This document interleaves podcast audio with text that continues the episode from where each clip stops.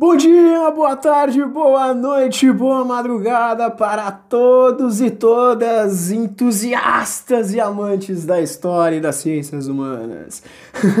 Meu nome é Yuri Scheider, eu sou graduando em História pela Universidade Federal de Santa Catarina e hoje o nosso grupo, né, eh, junto da Alessandra, da Jussiane e do Wesley, que estão nesse processo de construção desse podcast, a gente vai debater historicamente o que é o, o, budismo que todo mundo adora falar e todos nós, quer dizer, todos nós não, mas muitos de nós temos simbologias do budismo dentro de casa para nos trazer fortuna e toda aquela coisa, mas a gente não sabe qual é aquele significado de fato, o sentido histórico do que, que é o budismo, né?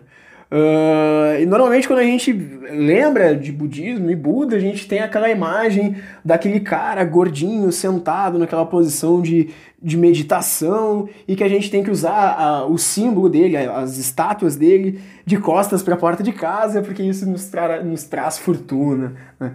Isso é uma, uma, representação bem distante do que foi o, o, o budismo e o Buda dentro da história. Então hoje a gente está aqui pra, com a intenção de discutir historicamente o que foi esse, é, esse movimento do budismo e quem era o Buda e etc. Justamente porque o Buda ele não nasce com o nome de Buda, né? E sim o nome dele, na verdade, é Siddhartha Gautama, né? E na época, durante. Tipo, a gente não sabe certamente o ano de data, o ano de nascimento e o ano de morte do, do nosso querido Siddhartha, mas a gente normalmente costuma situar o, período, o período dele entre 563 e 483 antes de Cristo, né? Embora tipo tenha alguns acadêmicos lá do Japão que considerem que o período dele foi um pouco mais adiante, e sim de 448 até 368 antes de Cristo, né? E ele foi isso é interessante gente destacar, porque normalmente as pessoas não comentam isso, mas o Siddhartha Gautama, ele ele foi um cara contemporâneo na época das ideias do Sócrates e do Confúcio o Sócrates no mundo grego, o Confúcio no mundo chinês antigo, no caso. Né? Uh, e é interessante a gente ver, porque de acordo com a narrativa convencional, o Siddhartha Gautama, o Buda, ele vai nascer na região de Lumbini, né? que hoje é o patrimônio mundial da Organização das Nações Unidas para a educação, a ciência e a cultura. Né? E isso cresceu e, e cresceu em Capio Vasto, ambos na, né, na região da Índia, que, mas hoje essa região de Capivasto pertence ao atual Nepal. E é legal a gente ver também que uh, o Lumbini pode ser traduzida como adorável e tornou-se um lugar de peregrinação até para os budistas. Né? Fica no, no, no sopé das, das grandiosas montanhas do Himalaia, perto da fronteira com a Índia. Né? E, ele é um, e Lumbini é um dos lugares mais sagrados para o budismo. E tem outros três lugares também muito importantes que a gente não pode esquecer, que se situam na Índia também, né? Que é Bodh Gaya, perdão se eu não consegui uh, pronunciar da maneira correta, eu peço perdão desde já, mas o que vale é a intenção, né? E que são as regiões de Bodh Gaya, onde que o Gautama dizem que ele se iluminou, a região de Sarnath, onde o Buda ou Siddhartha ele transmitiu seus ensinamentos pela primeira vez, né? E a região de Kushinagar vai ser a região ou Kushinagar vai ser a região onde o Siddhartha fale, veio a falecer, né? E, e, ele vem de uma família que, que, que pertencia à, à casta guerreira, né? Ele, ele, ele era um, um cara que não vinha de uma classe tão baixa, entre aspas, assim, né? Segundo a bibliografia tradicional, o próprio pai do Buda foi o rei Sudo, uh, Sudodana, né? líder do clã Shakya, que se situava, inclusive, que né, a capital era Kapilvastu, né? e o Gautama era o nome da família. Então, na real, o nome do, do Buda era Siddhartha, da família Gautama. Né?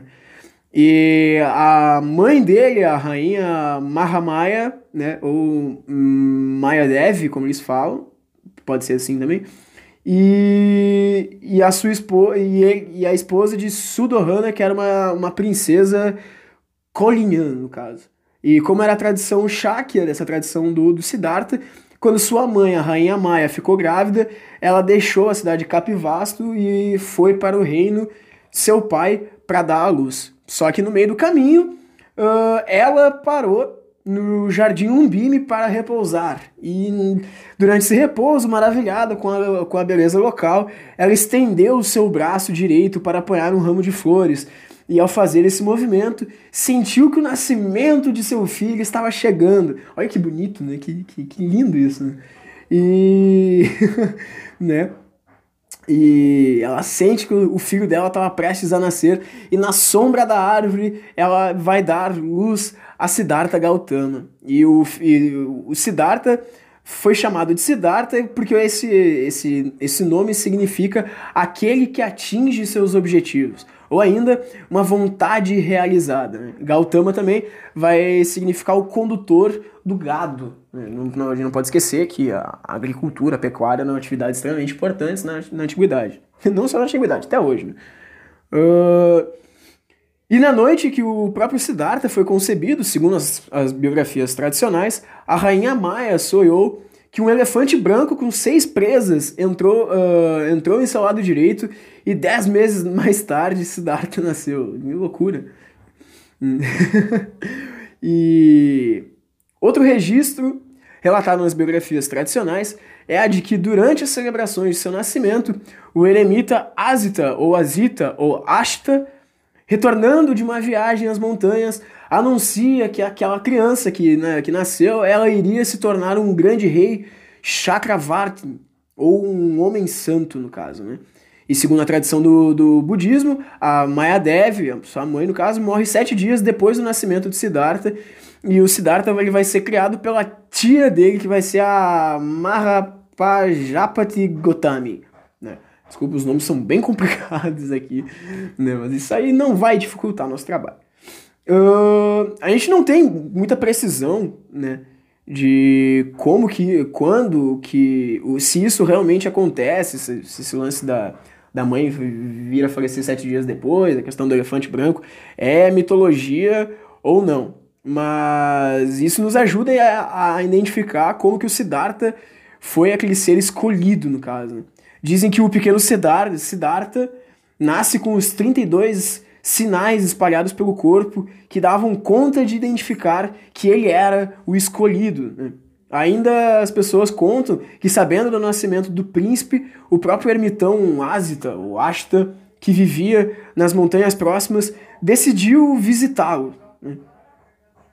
E percebendo a aura iluminada da criança, Ashta, aos prantos, revelou que aquilo que acabava de prever, o pequeno príncipe, se permanecer no palácio após a juventude, tornar-se-á um grande rei e governará o mundo. Por outro lado, se abandonar os prazeres do mundo e ingressar na senda mística, tornar-se-á um Buda, aquele que veio para salvar o mundo. Profundamente tocado com isso, o próprio ancião, o Asta, né, ele se alegrava muito daquela notícia dada, só que ele continuava derramando lágrimas, pois não viveria o suficiente para ouvir os ensinamentos do mestre. Seu pai queria que ele se tornasse um grande rei, assim como assim contam que cercou o seu filho de todos os cuidados possíveis para que esse destino se concretizasse. E quando chegou à idade de 16 anos, ele se casou com uma prima da mesma idade, inclusive, né? Chamada Yashodhara, né? E segundo o relato tradicional, ela veio a dar a luz a um filho dele chamado Rahula. E o Siddhartha teria passado então 29 anos de sua vida como um príncipe em, Cap, em Kapilavastu, uh, embora seu pai garantisse que a Siddhartha fosse fornecido com tudo que ele poderia querer ou precisar de escrituras budistas dizem que o futuro de Buda, eh, que o futuro Buda sentiu que a riqueza material não era o objetivo final de vida. e até hoje a gente sabe que né, o acúmulo material não é, um, não é de fato o sentido da vida. Apesar que tem muita gente que acha isso, mas tá errado. né? Uh, de acordo com, a, com, a, com, as biografias populares, o, com 29 anos de, de idade, o Siddhartha veio a sair do seu palácio para encarar de fatos aquelas de fato, não de fatos, tá? Aquelas inquietações que lhe incomodavam muito. E andando pela cidade, o próprio Siddhartha, uh, ele observou a situação de que, que chamou muito atenção ele, e no caso são quatro pontos específicos. O primeiro sinal foi dado que o Siddhartha viu um velho e perguntou ao cocheiro quem era aquele velho. O cocheiro que levava o Siddhartha respondeu que era um velho e que era destino de todos os homens envelhecer. O segundo sinal que o Siddhartha uh, sentiu, viu, foi um homem doente com úlceras e malária. Então Siddhartha soube, naquele momento, que os homens sofriam de doenças. O terceiro sinal foi que o Siddhartha eh, ele viu um homem morto, né? E com isso ele descobre então a certeza de que em algum momento da vida nós, seres humanos, iremos morrer. E o último sinal que ele viu, sentiu, uh, foi uma. Ele viu uma seta que possuía uh, apenas um pano amarelo como vestimenta e uma tigela para pedir comida. Apesar de sua miséria uh, material, aquele homem que só possuía aquele pano amarelo e aquela tigela era um homem feliz. Né? Então Siddhartha conclui que este caminho para superar a dor causada pela velhice, pela doença e pela morte. Que caminho era esse? O desapego, né? o próprio desapego. Conta que aos 29 anos, depois de ter vivenciado essas experiências, o próprio Siddhartha decidiu abandonar de vez o palácio e partir para o mundo em busca de conhecimento que o libertasse do sofrimento e conduzisse à serenidade. Né? Ele vai beijar de leve a sua esposa Yasodhara e seu filho Rahula, que havia acabado de nascer, e mais uma vez ele vai partir com seu fiel escudeiro montado no seu cavalo. Uh, e na fronteira da, da, cidade, o próprio príncipe se despojou, uh, se, ele, ele se despe de suas roupas, no caso, né? Ele despojou de sua roupa, de seu turbante real e de sua espada, cujo punho era adornado de pedras preciosas, entregando esses objetos né, preciosos, né, ao cocheiro dele, que era o fiel escudeiro, braço, tal braço direito, como a gente diz, né, pedindo que o cocheiro devolvesse aqueles objetos caríssimos ao, ao pai dele. Né. Então Siddhartha vai raspar a cabeça, vai cobrir o corpo com um pano amarelo, com um pano amarelo como convinha a um monge mendicante que pretendia ser, então despediu-se de seu escudeiro e de seu cavalo e partiu a pé em busca de uma resposta para as aflições do mundo. Acompanhado por Chandaka e por seu cavalo Kantaka, Siddhartha Gautama deixa seu palácio para uma vida de um mendicante. Iniciando sua vida religiosa, ele viajou em direção ao sul e ficou em Rajagriha, capital do reino de Magadha, onde se dedicou à prática com seu primeiro mestre, Alara Kalama, que havia atingido os domínios do nada através da meditação. O próprio Siddhartha atinge logo o mesmo estágio, porém ele não ele estava incomodado ainda, tipo aquilo ele, ele acha que ele não encontrou de fato, ele não achava, né, que ele tinha encontrado de fato as respostas que ele estava procurando. Então ele vai encontrar outro mestre, ele vai seguir os ensinamentos de outro mestre, que é o desculpa, que é o tal do Udaka Ramaputa, que havia atingido os domínios além do pensamento. Com Ramaputa, eh, ele alcança altos níveis de consciência meditativa e foi novamente convidado a suceder o seu professor. Só que mais uma vez o Siddhartha ele estava incomodado com aquilo porque ele, ele viu que ele não tinha conquistado ainda as, chegado nas respostas que ele buscava, né? Então ele vai se mudar novamente. Hum. E nisso ele vai dar um rolezão, ele vai abandonar esses dois mestres da meditação que ele tinha passado, né? E ele vai se refugiar na famosa floresta de Uruvela, Uruvela.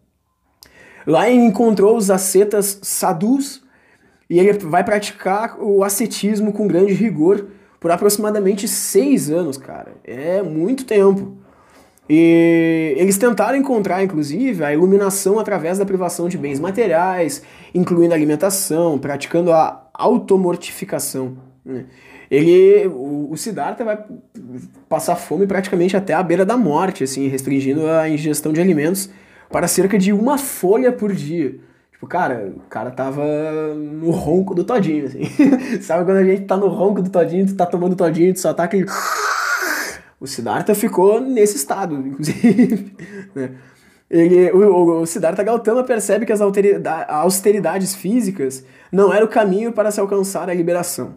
E que a privação excessiva delibitara o seu organismo e impossibilitara de meditar como deveria. Sim, é claro, o cara tava quase morrendo, como é que o cara não vai ficar debilitado, né, gente? Pelo amor de Deus. Mas tudo bem. Afastando cada vez mais de seu verdadeiro objetivo pelo qual havia renunciado à vida mundana.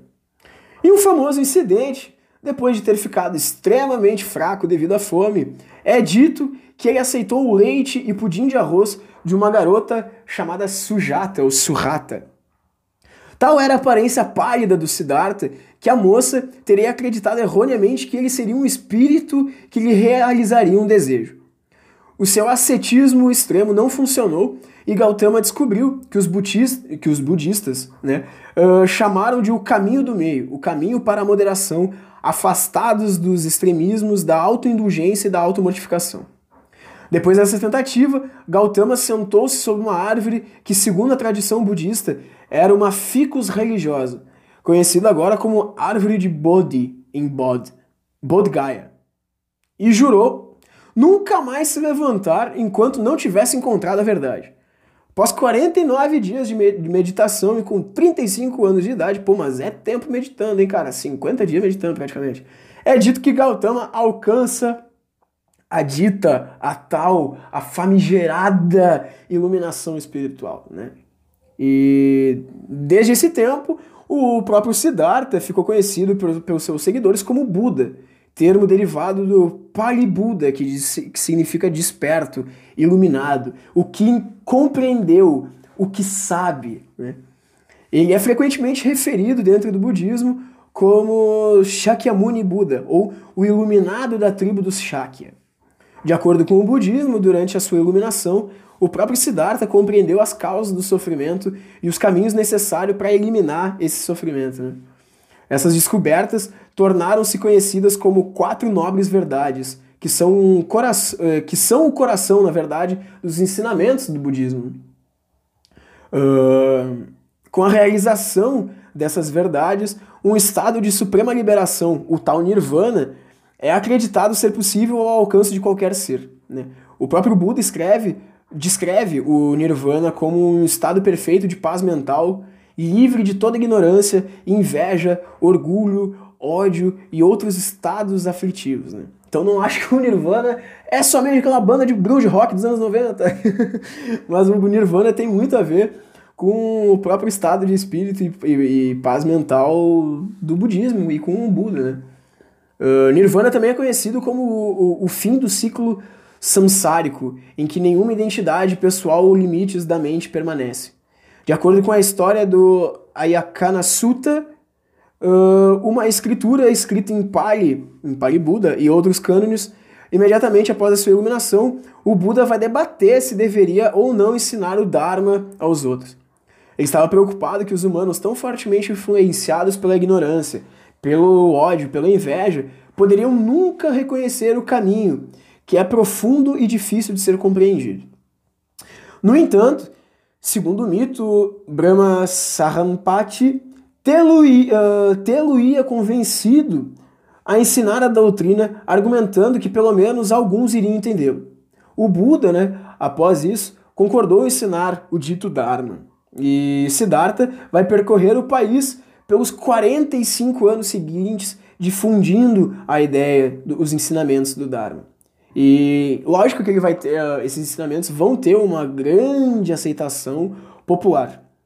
Só que ao mesmo tempo que tem essa aceitação popular, também houveram inimigos, né, que tentaram deter uh, a disseminação dessas ideias. E normalmente os brahmanes que viam sua religião e seu status social abraçados pela, por essa nova doutrina. É lógico, né? A gente sabe que nunca alguém numa classe, entre aspas, superior, uma classe de cima, vai querer perder poder, né? A gente, isso até hoje é muito presente na história.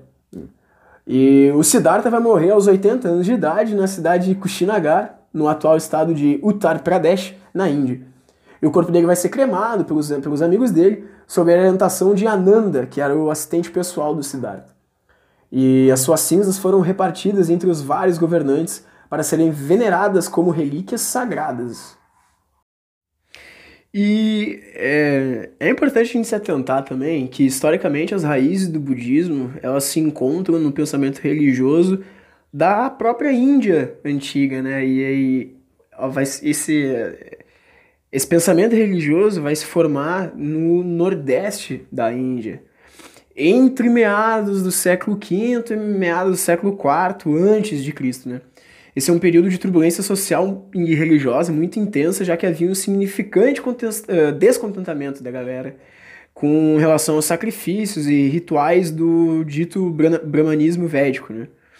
E também durante esse período, vários novos ensinamentos e grupos ascéticos, religiosos e, e filosóficos, inclusive, uh, rompem com aquela grandiosa tradição brahmane, né? E eles vão eh, rejeitar a autoridade dos Vedas e dos Brahmanes, que era a antiga filosofia religiosa da Índia que formava a espinha dorsal da cultura daquela civilização por milênios, né? É muito interessante isso, porque vai ser uma grande revolta, uma grande, né? eles vão colocar aquela ordem social de baixo para cima, isso é muito louco, né? E também vai persistir de uma forma modificada, sendo atualmente chamada de hinduísmo, por isso também o Buda foi perseguido pelo que ele falava. E, as pessoas, e principalmente porque o próprio Siddhartha, né? todas as pessoas podem se iluminar, todo, todos podem se tornar Budas e todos podem seguir o exemplo do Buda histórico, né? o Siddhartha Gautama ou o Shakyama, Shakyamuni. Né? Ou seja, para ele, a caminhada para a iluminação não, não precisava de mediadores, sacerdotes, e isso provocava muito, né, mexia na ferida das religiões tradicionais, porque todas elas tinham intermediários, no caso, né? E o Buda não se preocupa em deixar nada escrito, ele não, ele não teve essa preocupação. Ele, ele, depois que ele compreendeu a resposta que ele estava buscando, ele vai resolver ensinar o que ele, empre, eh, o que ele aprendeu a outras pessoas que viviam também buscando a iluminação, né? E os primeiros discípulos do Buda foram seus cinco companheiros de ascetismo. Né? Ele vai ensinar o tal do octuplo caminho, que é o caminho de oito ramos, composto de visão correta, pensamento correto, palavra correta, ação correta, vida correta, esforço correto, intenção correta e também a própria meditação correta. Né? Como a principal figura do budismo, o próprio Siddhartha, os acontecimentos de sua vida e seus discursos e as regras monásticas que ele cria uh, foram compilados após a morte dele e memorizados pelos seus seguidores. Né? Várias coleções de ensinamentos atribuídas a ele foram preservadas e transmitidas via tradição oral e primeiramente fixada por, uh, por escrito cerca somente de 400 anos depois. Tipo, só, os caras só foram escrever os ensinamentos dele, os possíveis ensinamentos dele, né, quatro séculos depois. Né? E um dos primeiros lugares onde se escreveram os ensinamentos foi no Sri Lanka, né? onde se constituiu o denominado Cânone Pali. Mas não existe, contudo, no budismo um livro sagrado como a Bíblia ou o Corão nas outras religiões que a gente conhece. Né? E também estamos falando de uma religião que não tem um salvador, um messias ou um deus como se entende no ocidente. Né? O Buda não é um deus, no caso. Né? É um exemplo e um exemplo a ser seguido por quem quer se iluminar e interromper o ciclo de nascimento, morte né? Ou seja, de sofrimento. Né? Segundo a, a conhecida monja Koen, uma das mais conhecidas monjas budistas do Brasil, e que tem vários canais de divulgação da doutrina budista, durante o segundo concílio que reuniu monges e praticantes, houve uma divisão do budismo, pois os tradicionalistas e os progressistas não chegaram a um acordo. Né? O grupo se denominou Hinayana, um pequeno veículo, um grupo menor de adeptos que hoje se subdivide em 18 escolas, entre elas a mais conhecida a Theravada. Estão espalhados principalmente no sul da Ásia. Né? E o segundo grupo, Mahayana, um grande veículo localizado mais ao norte da Ásia. E entre essas escolas que subdividem esse segundo grupo, temos a escola Zen budista, da qual Koen pertence. E hoje, mais ou menos, estima-se que no mundo uh, existem mais de 500 milhões de seguidores do budismo, sendo considerada a quinta maior religião em número de adeptos do mundo. O maior número de seus seguidores encontra-se hoje no Oriente, em países como Japão, China, Tibete e Tailândia. O budismo também foi trazido para o Brasil pelos imigrantes japoneses né, e, ficou, e ficou circunscrito à colônia japonesa até meados dos anos 60, da década de 1960, mas hoje uh, entre a, uma das mais populares, segundo o censo até de 2010, o Brasil uh, reside no Brasil hoje mais de 240 mil budistas. Uh, as bases das tradições e práticas são as três joias: o Buda como mestre, o Dharma como ensinamentos baseados nas leis do universo e a Sangha que vai ser a comunidade budista. Uh, encontrar um refúgio espiritual nas três joias ou nos três tesouros é, em geral, o que distingue um budista de um não budista. Todos os seres humanos, sejam eles inteligentes ou estúpidos, masculinos ou femininos, feios ou bonitos, são perfeitos e completos tal qual são. Isso significa que a natureza de cada ser é intrinsecamente sem defeito, perfeita, sem diferença de qualquer outro Buda ou mestre cósmico.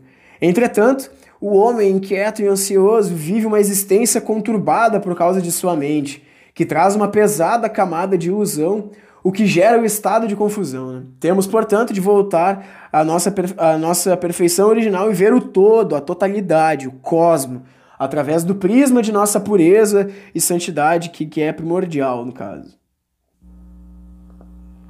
Né? Porque uh, isso significa que a natureza de cada ser é intrinsecamente sem defeito, perfeita, sem diferença de qualquer outro Buda ou mestre cósmico. Entretanto, o homem inquieto e ansioso que vive uma existência conturbada por causa de sua mente, uh, que traz uma pesada camada de ilusão, o que gera o estado de confusão. Temos, portanto, de voltar à nossa perfeição original e ver o todo, o cosmo, através de um prisma da nossa pureza e santidade primordial. Uh, santidade, ah, isso aqui eu já falei, corta depois, tá? Afinal, o homem nasce em perfeição de alma, porém em ignorância mortal, e somente dessa ignorância deve o homem ser redimido e salvo. E é exatamente isso que todos os budistas procuram alcançar nessa vida e em outras. Né? O... Por meio de esforço e método é possível alcançar a iluminação nessa vida, afirma o, o lama nepalês Dzawa Rinpoche, né, que é o atual Dalai Lama. Mas se você não conseguir fazê-lo, a morte não é o fim. Você você terá ao renascer todas as sementes plantadas na vida anterior. Por fim, temos a notícia dada pelo jornal O Globo em 25 de novembro de 2013 da descoberta arqueológica que prova que Buda nasceu no século IV a.C. As escavações dentro do templo sagrado de Mayadev, em Lumbini, no Nepal, considerado patrimônio mundial pela Unesco e há tempos identificado como local de nascimento de Buda, os arqueólogos descobriram os restos de uma estrutura de madeira sobre tijolos com um espaço aberto no centro, com um santuário, como um santuário, na verdade, né, datado lá do século VI a.C. A pesquisa foi parcialmente financiada pela National Geographic Society. Até agora, uma das primeiras evidências arqueológicas das estruturas do budismo em Lumbini datava o século III a.C., né, tempo do imperador Ashoka, que promoveu a expansão do budismo no atual Afeganistão e Bangladesh.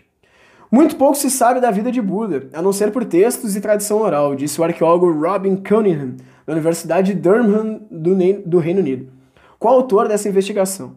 Agora, pela primeira vez, temos uma sequência arqueológica em Lumbini que mostra um prédio tão antigo quanto do século VI a.C. Né?